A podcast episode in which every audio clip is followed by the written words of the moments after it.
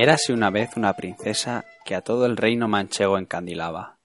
Sus ojos verde esmeralda, la melena infinita, la piel blanca resplandeciente y sus labios carnosos llamaban la atención de todo aquel que pasaba por su lado.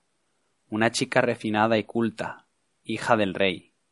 Su madrastra la odiaba y le obligaba a pasar largas temporadas aislada en un castillo de Calpe, desde donde la princesa miraba cariacontecida el mar y veía cómo el tiempo pasaba y pasaba.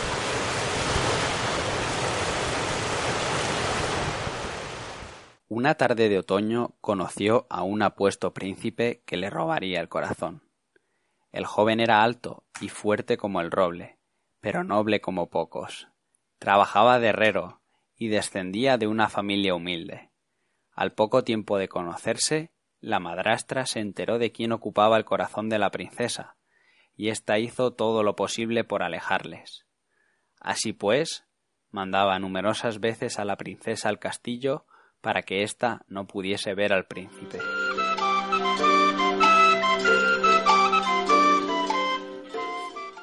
Un día, cansado de esperar, el príncipe decidió acudir en ayuda de la princesa. Sin embargo, tenía un grave problema. Su padre no le dejaba su caballo, porque decía que era demasiado joven para poder controlarlo y cuidarlo, por lo que el príncipe decidió recurrir a su viejo y experimentado jamelgo. A lomos de su caballo alsa, lento como pocos pero caro como ninguno, emprendió su viaje hacia el castillo.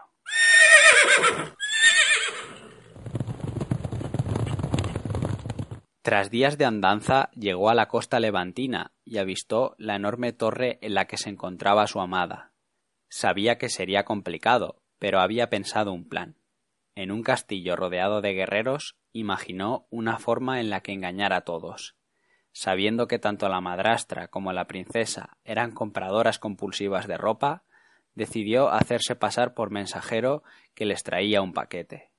Pese a que en un principio dudaron, los guardianes le dejaron pasar y logró adentrarse en el castillo. Había llegado el momento. Tocó a la puerta para ver de una vez por todas a la chica de sus sueños.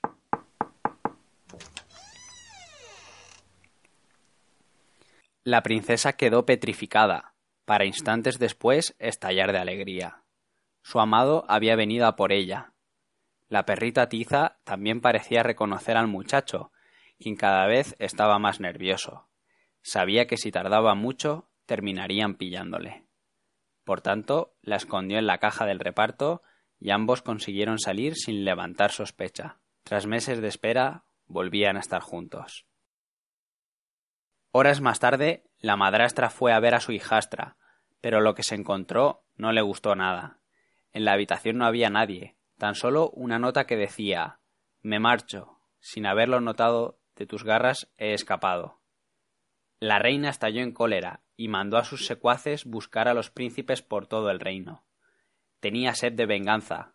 No podía soportar que su hija volviese a tierras manchegas para ser feliz junto a un plebeyo. Pero ya era tarde. A lomos de Alsa, el príncipe y la princesa corrían camino de su libertad, donde serían felices y comerían perdices.